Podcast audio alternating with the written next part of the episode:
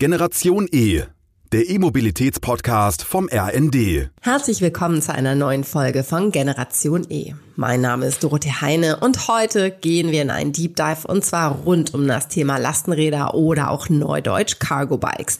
Und um richtig tief und sehr professionell einzusteigen, freue ich mich wahnsinnig auf meinen heutigen Gast. Wir haben nämlich einen Lastenradexperten eingeladen und zwar von einem der führenden und einem der etabliertesten Hersteller, nämlich von Urban Arrow aus den Niederlanden. Herzlich willkommen, Andreas Geiger. Ja, hallo, vielen Dank für die Einladung. Ja, ich freue mich, dass du da bist. Andreas, also in deutschen Städten ändert sich ja zunehmend das Stadtbild, das Straßenbild und natürlich, was sehr auffällig ist, dass schon immer mehr Lastenräder auch zu sehen sind. Und ich muss mich selber auch bekennen, denn ich fahre schon seit knapp zehn Jahren Lastenräder und bin auch unter anderem ein ganz großer ähm, Arrow-Fan. Aber ich möchte jetzt gar nicht zu sehr ähm, Werbung für euer Produkt machen, aber es gibt ja hm, immer mehr auch äh, spannende und ganz neue Hersteller auf dem Markt. Jetzt würde ich gerne einmal gucken, auch in die Corona-Zeit. Wie habt ihr denn äh, die letzten beiden Jahre empfunden? Ja, es waren natürlich sehr herausfordernde Jahre, da zu dem zusätzlichen Wachstum, der in der Branche sowieso geherrscht hat, die Covid-Situation das Ganze einfach nochmal angetrieben hat, da Menschen sich einfach den Alternativ fortbewegen wollten und äh, für uns als Hersteller aber auch gleichzeitig schwierig ist, ähm, dem Wachstum standzuhalten, sprich seine Produktion zu skalieren, während man ja noch nicht mal in die Produktionsstätten reisen durfte. Ähm, wenn wir das zugrunde legen, haben wir, denke ich, äh, sehr gut uns durch die Krise behaupten können, auch von der Qualität her. Aber natürlich waren die zwei Jahre sehr herausfordernd und auch der Wachstum, die Skalierung, das ist alles gerade für Unternehmen. Und ich denke, jeder, der in der Branche arbeitet, kann das unterschreiben, sehr herausfordernd. Hm. Ist denn da Besserung in Sicht? Ja, das ist eine Frage, die ich mir auch täglich stelle. ähm, das sind zu viele Faktoren, äh, die wir auch gerade einfach nicht in der Hand haben. Wenn man sieht gerade wieder die Häfen, die geschlossen sind, ähm, ein Krieg in Europa, der stattfindet. Ähm, also momentan ist der Blick in die Kristallkugel sehr, sehr milchig. Hm. Und wenn wir jetzt mal sozusagen ins die letzten zwei Jahre zurückschauen, da hat sich das Straßenbild ja auch ein bisschen geändert, einfach weil viele auf das Fahrrad umgestiegen sind. Und gefühlt würde ich sagen, es sind auch mehr Lastenräder zu sehen. Ist das nur ein Gefühl von mir oder spiegelt sich das auch bei euch wieder? Das ist nicht nur ein Gefühl. Ähm, der äh, Gesamtmarkt Lastenräder hatte einen sehr starken Wachstum äh, im letzten Jahr, was natürlich äh, uns große Freude bereitet, weil natürlich auch mehr Räder auf den Straßen unterwegs sind. Und wir kennen das ja, wenn sich Dinge ändern, dann muss irgendjemand anfangen. Das heißt, die Räder müssen fahren, die müssen gesehen werden, die Leute müssen verstehen, was das Ganze bedeutet. Und äh, dem sehen wir eine sehr positive Entwicklung entgegen und freuen uns über jedes Lastenrad, das auf den Straßen unterwegs ist. Und im besten Fall ist es ein Urban Arrow. genau. Aber sag mal, ihr habt ja bestimmt auch eine übergeordnete, eine große Vision rund um das Thema Lastenräder. Kannst du uns die, darfst du die mit uns teilen? Wenn ja, dann würde ich mich wahnsinnig freuen, wenn du uns die mal skizzierst. Ähm, ich würde sie auch ein bisschen als ja, Mission, Vision skizzieren, ähm, um da noch ein bisschen auszuholen. Wir sind ja damals gegründet worden von zwei Vätern, dem Jorrit und dem Gerald. Und die hatten einfach diese Vision von einem elektrischen Lastenrad, äh, wo einfach auch der, der Nutzungs, ja, die Nutzungsmöglichkeiten wesentlich größer sind als bei einem nicht elektrisch betriebenen Lastenrad. Und diese Vision hat aber auch beinhaltet, dass wir die Innenstädte entlasten wollen, also sprich vor allem die urbanen Bereiche einfach mit smarten Lösungen ähm, ja, lebendiger und lebenswerter zu machen, sprich CO2 zu reduzieren und einfach auch zeigen, äh, es gibt viele Fahrzeuge, mit denen man Dinge bewegen kann. Das muss nicht immer ein Kfz sein. Ja, das stimmt. Ich habe auch das Gefühl, es gibt jetzt langsam so eine zweite Generation. Ich muss gestehen, dass mein Nachwuchs jetzt eigentlich zu groß ist und kann wunderbar selber mit dem Fahrrad fahren. Und ich mag mein Lastenrad aber gar nicht ähm, abgeben. Also ich habe das so als Autoersatz akzeptiert. Merkt ihr das auch, dass da sozusagen eine Akzeptanz ist und die Einsatzgebiete größer werden? Ja, das ist sehr interessant, dass du das sagst. Das ist ja auch äh, was, was ich jetzt so sehe. Ich hatte jetzt erst äh, ein Gespräch mit einem unserer ersten Händler, ein sehr schönes, wo wir einfach auch mal so äh, geguckt haben, wie hat alles, alles mal angefangen. Und äh, seine Tochter war damals drei, als er sein eigenes erstes ähm, Arrow dann äh, für sich auch in Anspruch genommen hat. So, jetzt ist äh, das Ganze jetzt schon elf Jahre her das Mädchen ist schon kurz davor, sich bald für den Führerschein anzumelden. Ne, wir wissen, es geht ja ratzfatz. Ähm, das heißt, die Generationen, die jetzt in den Lastenrädern sitzen, sind jetzt auch in den nächsten Jahren die Generationen, die auch hinter dem Lenker sitzen. Und äh, das ist eine sehr positive Entwicklung, äh, die ich sehe. Und wie du schon sagst, wir merken, dass jetzt auch dieser diese Nutzung äh, von dem reinen Familientopic sich auch äh, wirklich auf die ja, jungen Erwachsenen weiter ausdehnt und dass das Thema Lastenrad jetzt nicht noch sehr in Familienhand ist, aber der Trend geht auch langsam in, in Richtung normale Verbraucher, die einfach auch ihre Einkäufe, ihr tägliches Leben mit einem Lastenrad bestreiten wollen, anstatt mit einem Kfz in der Stadt. Hat das auch Auswirkungen auf euer Produkt? Also habt ihr gewisse Features oder Accessoires, Parts, die ihr anbietet, genau für solche Zwecke? Ja, wir haben äh, beispielsweise, wir haben ein sehr breites Portfolio, mit das breiteste, wenn nicht sogar das breiteste auf dem Markt, vor allem wenn wir jetzt auf die gewerblichen Fahrzeuge schauen. Und wir haben unter anderem das Shorty. Das ist zum Beispiel ein kompaktes Lastenrad. Ähm, das eignet sich sehr gut für äh, Menschen, die keinen Familienhintergrund oder vielleicht einen kleinen Hund haben, aber auch sehr gut für Unternehmen. Und natürlich sehen wir die Trends und äh, wir sind mit Pionier, wenn nicht sogar der Pionier auf dem Markt. Und äh, Stillstand ist Rückschritt. Dementsprechend sind wir natürlich auch äh, mit den Themen zugange und unsere Entwickler wissen, was der Markt braucht, sagen wir es mal so. Hm. Jetzt hast du gerade schon mal einen ganz anderen Bereich angesprochen, nämlich den gewerblichen Bereich. Jetzt auf dem Weg hierhin ins Studio habe ich gerade wieder einen gesehen. Ah, ich kannte den Anbieter gar nicht und war ganz überrascht, wieder ein großes Transportrad und zwar von einem Lieferdienst. Und was für Trends erkennt ihr da und wie wichtig ist dieser Markt für euch? Also alles, sag ich mal, was vielleicht nicht ähm, aus dem Familienalltag oder aus dem privaten Alltag kommt. Ja, das ist, äh, wir nennen es ein bisschen unser eigenes Startup. Das sind die Kollegen in dem Businessbereich, dadurch, dass das jetzt eine Welt ist, die sich gerade erst erschließt. Und da ähm, sehen wir beispielsweise, dass die, die, die, Nutz, die Nutzungsfälle, also die praktischen Anwendungen äh, unterschiedlich sind, wenn wir beispielsweise nach England schauen, wenn wir in die Niederlanden schauen oder wenn wir hier nach Deutschland schauen. Natürlich ist Logistik ein sehr großer Bereich, der wird aber meistens dann über die äh, großen Logistik, Logistiker oft selbst dargestellt, ähm, wobei wir aber beispielsweise auch äh, gerade die ersten gelben DHL-Fahrzeuge in den Niederlanden, habe ich war erst am Wochenende in Amsterdam, hat ein kleines Event, sie persönlich gesehen und anfassen konnte, die jetzt äh, auch auf den niederländischen be beziehungsweise auf dem Benelux-Markt ausrollen werden. Ja, der Logistikbereich ist ein unglaublich interessanter. Man sieht es ja auch mit den schönen Projekten, die sich etabliert haben, mit den Mobility Hubs. Also sprich, dass dann wirklich ein Hub ist, für den der es nicht kennt, wo dann die großen Zulieferer, äh, die großen Logistikfirmen ähm, dann einfach äh, einen Hub haben, wo die Pakete dann von kleinen Unternehmern in der Regel dann oft mit Lastenrädern weiterverteilt werden. Und das sind äh, sehr, sehr gute Entwicklungen, die wir sehen, wo wir natürlich auch die passenden Lösungen als Hersteller für die Unternehmen bereit haben. Jetzt hast du gerade gesagt, dass es Anwendungsfälle gibt, je nachdem, in welchem Land die Lastenräder unterwegs sind. Könntest du denn mal ein paar Beispiele nennen für die Niederlande und England, die du jetzt auch genannt hast, und dann auch für den deutschen Markt? Mhm. Ja, wenn wir jetzt zum Beispiel sehen, dass ähm, äh, Kleingewerbe in den Niederlanden, das ist einfach schon ein paar Schritte weiter, bedeutet, dort ist es nicht unüblich, dass ein Handwerker mit einem ähm, Arrow vorfahren würde.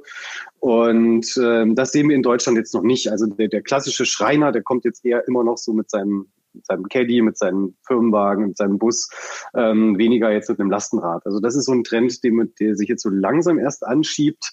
Ähm, in England zum Beispiel ist es so, dass der, der gewerbliche Bereich momentan äh, stärker gefragt ist als der Familienbereich. Das würde ich jetzt mal mutmaßlich auf die Infrastruktur zurückführen, dass einfach, ähm, ich weiß nicht, wer schon mal in London Fahrrad gefahren ist, jetzt mal ein Linksverkehr beiseite, das ist ohnehin schon herausfordernd. Ähm, das ist etwas, wo sich die Normalverbraucher einfach noch nicht so richtig ranwagen, aber da liegt es auch wieder an anderen ja, Henne- oder Ei-Prinzip Infrastruktur. Aber die Unternehmer, ähm, gerade auch jetzt die, die kleinen Handwerker, kommen wir zum Beispiel, haben wir einen, einen schönen Business Case mit einem Heizungsbauer, der ähm, sagt, ich kann jetzt einfach sehr viel schneller und besser bei meinen Kunden parken und kann dementsprechend ähm, auch äh, positive Aspekte mit einbringen. Ich bin äh, an der Luft, ich kann mich bewegen, ich äh, habe ein tolles, äh, ein, ein, ein tolles Feedback von meinen Kunden ich verstelle nicht die Straße mit meinem großen weißen Lieferwagen und bin ich äh, der, der, der, der Bad White Van Guy, äh, wie die dann sagen, ähm, und hat einfach auch gemerkt, ähm, dass er effektiver ist, schneller parken kann, weniger Parkkosten hat, weil auch ein Heizungsbauer, der muss nicht immer große Teile mit sich fahren und äh, die normalen Teile, die er braucht, die kann er äh, immer mit sich fahren. Das heißt, er benutzt das Lastenrad, wo es möglich ist, und sein anderes äh, Fahrzeug, wo es nötig ist. Mhm. Da höre ich raus, dass da noch sehr viel Potenzial ist, was brach liegt. Ähm, kannst du dazu vielleicht ein Stück weit was sagen, wie ihr versucht, dieses Potenzial vielleicht zu heben und auch welche politischen Hebel es gegebenenfalls geben könnte, damit noch mehr gewerbliche Dienstleister auch auf ein Lastenrad umsteigen?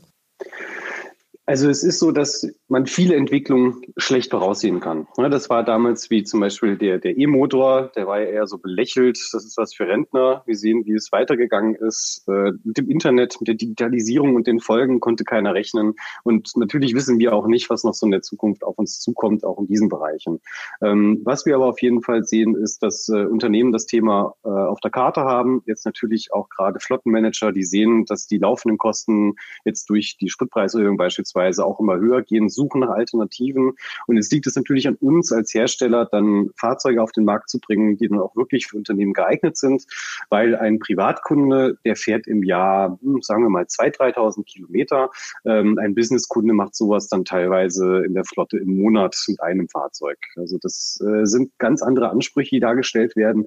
Und da liegt es natürlich als unseren Hersteller, da die passenden Fahrzeuge zu entwerfen, weil sie einfach einen anderen Nutzungsanspruch haben. Aber da sind wir noch nicht. Also da entwickelt sich die Branche auch gerade erst hin. Es sind immerhin noch alles Fahrradteile, die wir bekommen und keine Lastenradteile. Da fängt das Ganze schon an.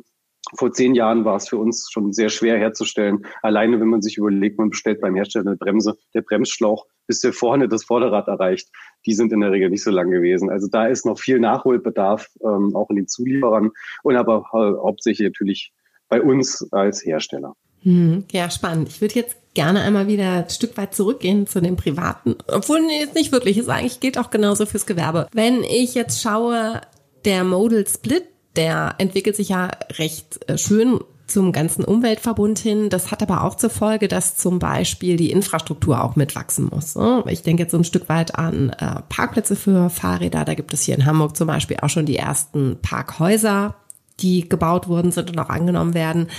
Lastenräder haben ja nochmal ein bisschen andere Ausmaßung, sag ich mal, und haben nochmal andere Bedürfnisse als ein normales Fahrrad. Und gerade wenn ich sehe, dass die doch recht schnell in die Höhe schnellen, die Zahlen von Lastenrädern. Was würdet ihr euch denn wünschen von Kommunen, von Stadtplanern, äh, auch diesen Bereich der Lastenräder ein Stück weit zu berücksichtigen? Ja, also äh, ganz klar ähm, ist natürlich der Appell von uns als aus niederländischer Sicht äh, eine passende Infrastruktur um den Bürgerinnen und Bürgern zur Verfügung zu stellen, ähm, dass man auch, äh, jetzt habe ich eben auch ganz vergessen zu erwähnen, deine Frage, äh, politisch auch die Dinge fördert auch für die Privatkunden, ne? weil wir haben jetzt die Förderung für die Gewerbekunden, die das in der Regel gerne mitnehmen.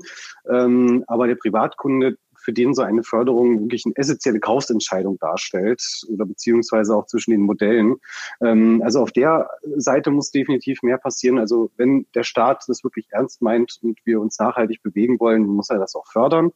Ähm, und das tut er dann auch, indem er die Infrastruktur bereitstellt. Weil eines wird nicht passieren, äh, man wird nicht einfach eine bessere Radinfrastruktur bieten und hoffen, dass die Deutschen Rad fahren. Nein, es muss wieder umgekehrt passieren. Die Radwege sind leider verstopft. Wir stößen an Probleme Probleme und dann wird reagiert.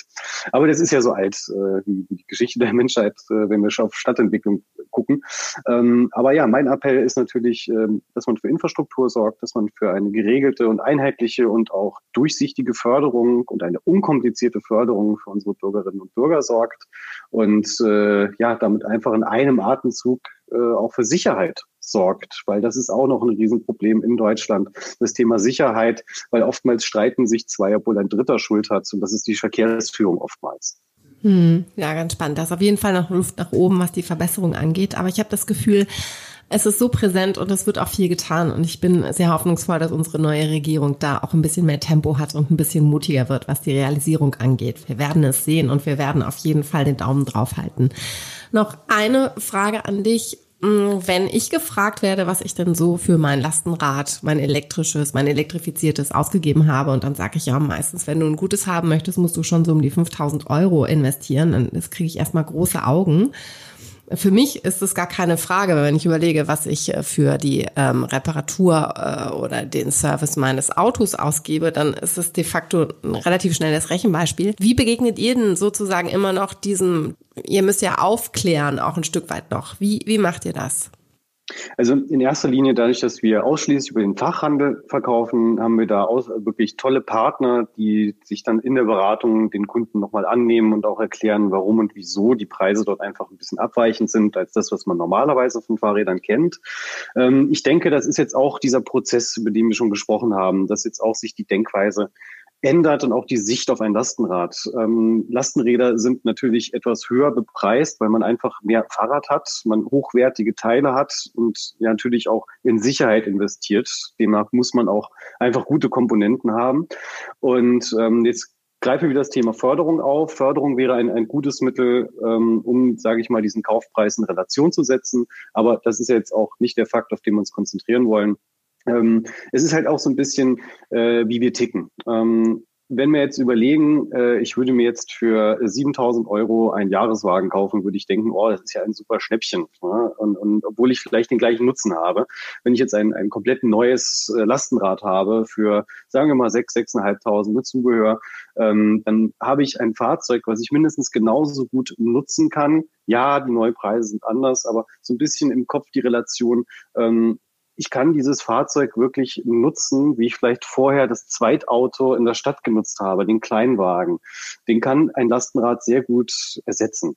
Und ähm, ja, das ist denke ich, der Nutzen, den man da auch einfach im Kopf haben sollte, die, die Qualitätszeit, die man sich und seinen Kindern kauft, wenn man mit seinen Kindern unterwegs ist und äh, gute Produkte haben, ihren Preis. Ja, in der jetzigen Situation ist es natürlich, dass wir auch noch eine Inflation und viele Kostensteigerungen hinnehmen müssen und wir als Hersteller natürlich auch in unsere Produkte von morgen investieren müssen. Und äh, Hand aufs Herz, wir haben nicht die Stückzahlen, die jetzt ein Gravelbike-Anbieter äh, bringt. Dementsprechend sind unsere Kostpreise natürlich in Stückpreise in der gesamten Branche anders als jetzt die etablierten Räder, die es jetzt schon seit vielen und langen Generationen gibt. Ähm, das ist einfach ein anderes Spiel noch. Das ist vielleicht ein noch. noch. Also in die Zukunft geschaut, äh, hoffe ich natürlich, dass wir noch weit mehr Lastenräder sehen. Ich denke auch so zwei Punkte, die immer noch wichtig sind und auch für, egal ob es jetzt ein Lastenrad oder ein normales Fahrrad ist, sprechen, ist einmal die gesundheitlichen Benefits auch. Das wird im, in der Tat im Auto, ist es relativ schwierig, die mit aufzuzeigen und dass ein Fahrrad ja der Gesellschaft sogar einen Kostennutzen bringt, während jeder gefahrene Kilometer eines Autos jeden Bürger äh, etwas kostet. Das ist auch so ein, äh, ein Fakt, der doch ganz gerne mal vergessen wird, ohne jetzt das Auto schlecht machen zu wollen. Das möchte ich gar nicht. Es gehört immer noch ganz klar zu unserem Alltag und oftmals sind viele auf das Auto angewiesen und können gar nicht anders. Ja, da bin ich komplett bei dir. Wir haben, wir haben einfach ein, ein Ungleichgewicht, ähm, was da auch ähm, einfach die Gesamtkosten von solchen Fahrzeugen. Äh, ich lebe auch in einer Großstadt. Wenn ich jetzt hier, ich sitze direkt am Fenster, rausschaue, äh, sehe ich direkt einen großen E-SUV, als ob er jetzt dahin drapiert wurde für mich. Ähm, das ist vielleicht nicht unbedingt das Fahrzeug, was wir hier in der Stadt brauchen. Ja, und da muss halt auch bei uns Bürgern einfach eine Umdenke stattfinden. Was brauche ich wirklich an Fahrzeugen? Ja, das stimmt. Das findet ja auch statt und auch der Druck wird ja immer größer.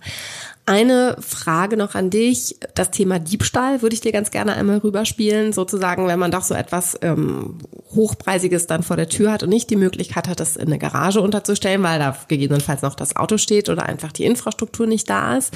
Wie geht ihr mit diesem Thema um? Und auch das Thema, was da vielleicht ein Stück weit Hand in Hand geht, das Thema Digitalisierung. Wie wichtig ist das für euch? Äh, das Thema Digitalisierung ist, denke ich, wie für jeden sehr wichtig. Und ähm, auch gerade im Hinblick auf äh, Diebstahl, je mehr Fahrzeuge, desto mehr Raten geraten sie dann auch in, in Fokus. Ähm, dementsprechend gehen natürlich auch in Niederlanden beispielsweise hat man sehr hohe Diebstahlzahlen. Ähm, dem entgegnen wir mit technischem Fortschritt. Äh, wir sind da natürlich da auch an der Entwicklung dran und haben da eigentlich auch schon fertige Dinge, die dann auch demnächst veröffentlicht werden. So viel kann ich schon verraten, dass wir da natürlich dann auch eine Anwendung haben, die dann auch ein Tracking darstellen kann. Ähm, das ist wichtig. Ähm, jetzt ist natürlich momentan sehr schwer zu innovieren aufgrund der Druck, den man einfach gerade auf der Pedale hat im Zuge der Supply Chain. Ähm, aber das ist ein ganz wichtiger Faktor für uns und äh, wir wissen, dass äh, Digitalisierung ähm, das die, die Zukunft ist und alles ist digital. Ne? Also selbst die Kaffeemaschine sagt mir mittlerweile, wann sie entkalkt werden muss. Hm. Kannst du mir denn da schon mal ein paar Beispiele nennen, in welche Richtung es bei euch geht? Ähm, einfach in einer IoT-Anwendung, so dass das Fahrrad einfach verbunden ist. Okay, sprich, äh, gegebenenfalls wird es bald auch nochmal eine eigene App geben oder ähnliches oder die Vernetzung auch der Verkehrsteilnehmer. Wer weiß, wer weiß. Okay, verstehe. Bald äh, es sind ja noch wichtige Veranstaltungen rund um das Thema Fahrrad in diesem Jahr, ein paar Messen. Vielleicht gibt es ja eine Messeneuheit oder ähnliches. Dann äh, noch eine Frage an euch. Wir haben jetzt schon öfter das Thema Lieferketten gestreift. Was wäre denn für euch wünschenswert im Hinblick auf die Verlagerung von Produktionsstätten? Also wäre eine Produktion oder auch einfach das Zusammenbauen der Fahrräder in Europa noch wünschenswerter, der Ausbau? Ja, also wir haben bereits sogar eine Montage in Europa. Ähm, das bringt natürlich einen absolut ähm, operativen Vorteil, wenn man relativ schnell in einen Kontinent sourcen kann. Ähm, ich wünsche mir, dass jetzt natürlich die Zuliefererindustrie der Automobilbranche die Chancen erkennt. Denn es gibt Hersteller, die ausschließlich Auspuffe herstellen, beispielsweise. Äh, alles, was zum Verbrenneraggregat dazugehört. Ähm, es gibt interessante äh, Studien, wie viele Mitarbeiter ähm, an den Arbeitsplätzen in den Werkstätten wegfallen werden, weil E-Autos wesentlich weniger Wartung und auch Ausbildung bedarf. Das sind eigentlich dann nur Analysetools, es werden Teile getauscht, ein bisschen wie so ein Lego-Prinzip. Dementsprechend ähm, merkt man auch, dass die Umdenke langsam stattfindet. Also man, man, man liest jetzt auch schon von den ersten Herstellern, die äh, Fahrradteile herstellen möchten, die sich jetzt da langsam in die Richtung bewegen. Und ich würde mir einfach wünschen, dass äh, Maschinenbauer erkennen, es gibt Teile, die werden immer gebraucht, Ritzel, Speichen, Speichennippel, Ketten, also wirklich simple Teile, die auch keiner Raffinesse bedürfen, die man gut und einfach auch wettbewerbsfähig in Deutschland beziehungsweise in Europa produzieren kann, um da einfach auch ähm, ja das Geschäft wieder zurück in den Kontinent zu holen. Jetzt einfach aus unserer Sicht als Hersteller, definitiv. Hm, ich denke, viele Hersteller denken so wie ihr, was ganz spannend ist. Und ich könnte mir vorstellen, dass das noch einen kleinen Moment dauert, bis dann wirklich auch die Infrastruktur äh, geschaffen ist. Aber einfach aufgrund der Anzahl der Räder, die ja auch auf der Straße sind, würde es auch sehr viel Sinn machen. Ich habe mal eine Frage an euch. Wenn ich drüber nachdenke, ich habe jetzt das zweite Lastenrad. Habt ihr schon mal drüber nachgedacht oder habt ihr schon Pläne oder macht ihr es vielleicht sogar schon ein Second Cycle, also Second Life Cycle? Was macht ihr mit gebrauchten Rädern? Habt ihr da Ideen? Ähm, sowas wie Refurbishment, ist das ein Thema für euch? Ähm, es ist definitiv ein Thema, nichts, was ich, äh, worüber ich schon sprechen kann, aber ähm, wir sprechen über diese Möglichkeiten, um auch da dem, ja, der Nachhaltigkeit Gutes zu tun. Und äh, unser Anspruch äh, als Hersteller war und ist und wird auch immer bleiben, dass unsere Lastenräder keine Sollbruchstellen haben. Jeder kennt es, man kauft sich einen Fernseher. Früher der Fernseher von der Oma, der ist noch fast weiter vererbt worden und heute halten die Dinger nur noch wenige Jahre. Das gleiche mit allen anderen äh, elektrischen Geräten. Das sehen wir anders als Hersteller. Auch wir müssen äh, gewisse Tode sterben, auch unsere Fahrräder sind das Aluminium, auch bei uns sind Chips verbaut. Ne? Das ist eben so. Das, das bringt der Werkstoff noch mit sich. Aber ja, da muss einfach eine Umdenke stattfinden und wir als Hersteller versuchen einfach dann auch äh, Produkte auf den Markt zu bringen, die wirklich sehr langlebig sind. Ähm, ich habe es erst am Wochenende wieder gesehen, da ist mir ein Urban Arrow der ersten Stunde in Amsterdam entgegengekommen und das freut einen natürlich herrlich. Ja, das ist großartig, das finde ich auch. Less but better. Eine Frage, welche Märkte sind denn eure Kernmärkte und welche versucht ihr jetzt als nächstes zu erobern? Ja, das ist ähm, wünschen und planen kann man gerade viel. Dazu braucht man aber auch das Material und die Fahrzeuge. Äh, ganz klar ist natürlich der deutsche Markt für uns momentan der Fokusmarkt. Das ist der größte Fahrradmarkt in Europa, wo dem auch einfach viel passiert. Und wir Deutschen sind ein sehr anspruchsvolle Kunde. Dementsprechend, wenn man dem deutschen Markt gerecht wird, ähm, deutschen Händlerinnen und Händlern äh, genau das bietet, was dann die Endverbraucher wünschen, dann hat man eigentlich ein so sicheres Produkt, dass man es auf dem Weltmarkt dann auch immer verkaufen kann. Das ist so unsere Erfahrung.